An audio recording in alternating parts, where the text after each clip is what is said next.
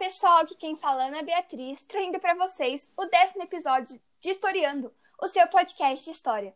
No programa de hoje, teremos a presença de duas pessoas, com vocês, Rodrigo e Lia, estudantes de História do nono ano do Consa. Oi, gente! E aí, pessoal? Você que está nos escutando pela primeira vez, seja bem-vindo! Para entender um pouco melhor como funciona o nosso podcast, em cada episódio falamos sobre um tema diferente. E o tema de hoje é E chegou o Lampião? Esse é um dos meus temas favoritos na história, acredita, Ana Beatriz? Eu lembro da minha primeira aula sobre oitavo ano. Foi realmente marcante. Não sei nem se tem outro assunto que gostei tanto quanto esse de aprender. Que ótimo! Escolhi a pessoa certa para participar. Então, Rodrigo, aproveita que você gosta do assunto e explica para os nossos ouvintes quem foi Lampião. Bom, Lampião ou Virgulino da Silva foi um cangaceiro brasileiro, ou seja, um bandido que é tão nordestino.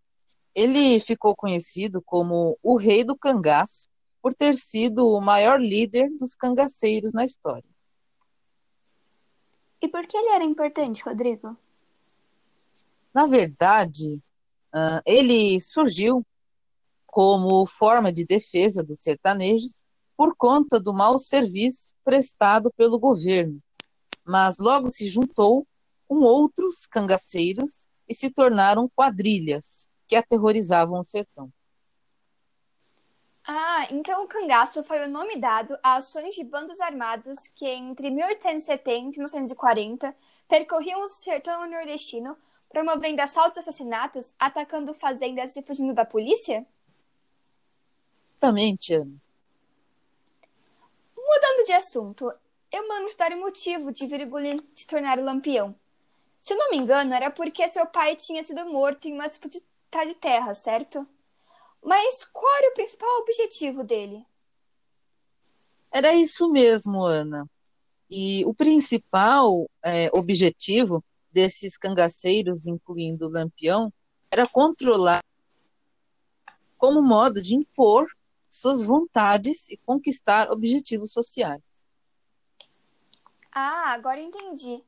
Outra dúvida que eu sempre tive era por que ele era chamado de Lampião. Você saberia me responder, Rodrigo? Você sabe, eu sempre tive essa dúvida também. Que sorte a de você. Ontem mesmo, é, uma matéria falando que combate, Virgulino teria atado um lenço no punho e no gatilho de uma Winchester 44. Depois do combate, ele ria e dizia que a boca do cano de seu, abre aspas, rifle, né, parecia um lampião quiserem ler mais sobre isso depois, era uma matéria do site Lampião Acesso. Depois vou procurar esse site sim. Vocês têm alguma curiosidade sobre o tema que gostariam de compartilhar com nossos ouvintes? Nossa, eu sei uma muito boa. Vocês sabiam que o Lampião era um homem profundamente religioso e supersticioso sendo praticamente do catolicismo clássico sertanejo relacionado às forças da natureza, ele também respeitava inevitavelmente os padres, principalmente o padim Cisso, que considerava seu padroeiro.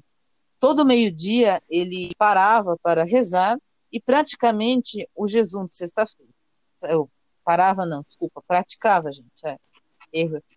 No controle, no conto, sua fé, né, na realidade, estrava a, a proposição de que seu corpo fechado contra o mal. Né? Que ironia! Um homem tão maldoso e impiedoso que praticava assassinatos e torturas ser tão religioso? Pois é, Lia. Mas pelo que eu me lembre, o Lampião não tem um final feliz. Exatamente, Ana. Em 1938, o bandido né, o bando, no caso, de Lampião, foi localizado pela polícia na fazenda dos Angicos, ou Ângicos, como quiser, no interior do Sergipe. Ele e sua mulher Maria Bonita e mais nove cangaceiros foram decapitados pela polícia e suas cabeças foram expostas no Museu Nina Rodrigues até 1968, quando foram enterradas. Após a morte do Lampião, dois anos depois, em 1940, o cangaço chegou ao fim, e quando o Brasil passou por um intenso processo de industrialização e urbanização. Assim, milhares de pessoas que moravam no campo migraram para cidades grandes em busca de melhores condições de vida.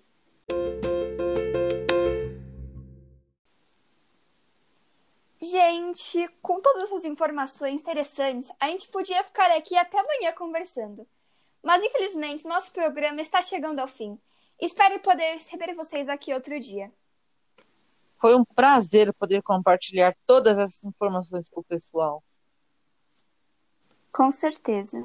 Bom, então resumindo, no episódio de hoje aprendemos sobre o cangaço, que foi uma forma de expressão das tensões sociais no campo, principalmente no setor nordestino, na época da Primeira República, e sobre o Lampião, o maior cangaceiro de todos os tempos até hoje. Vejo vocês amanhã, no próximo episódio de Historiando, o seu podcast.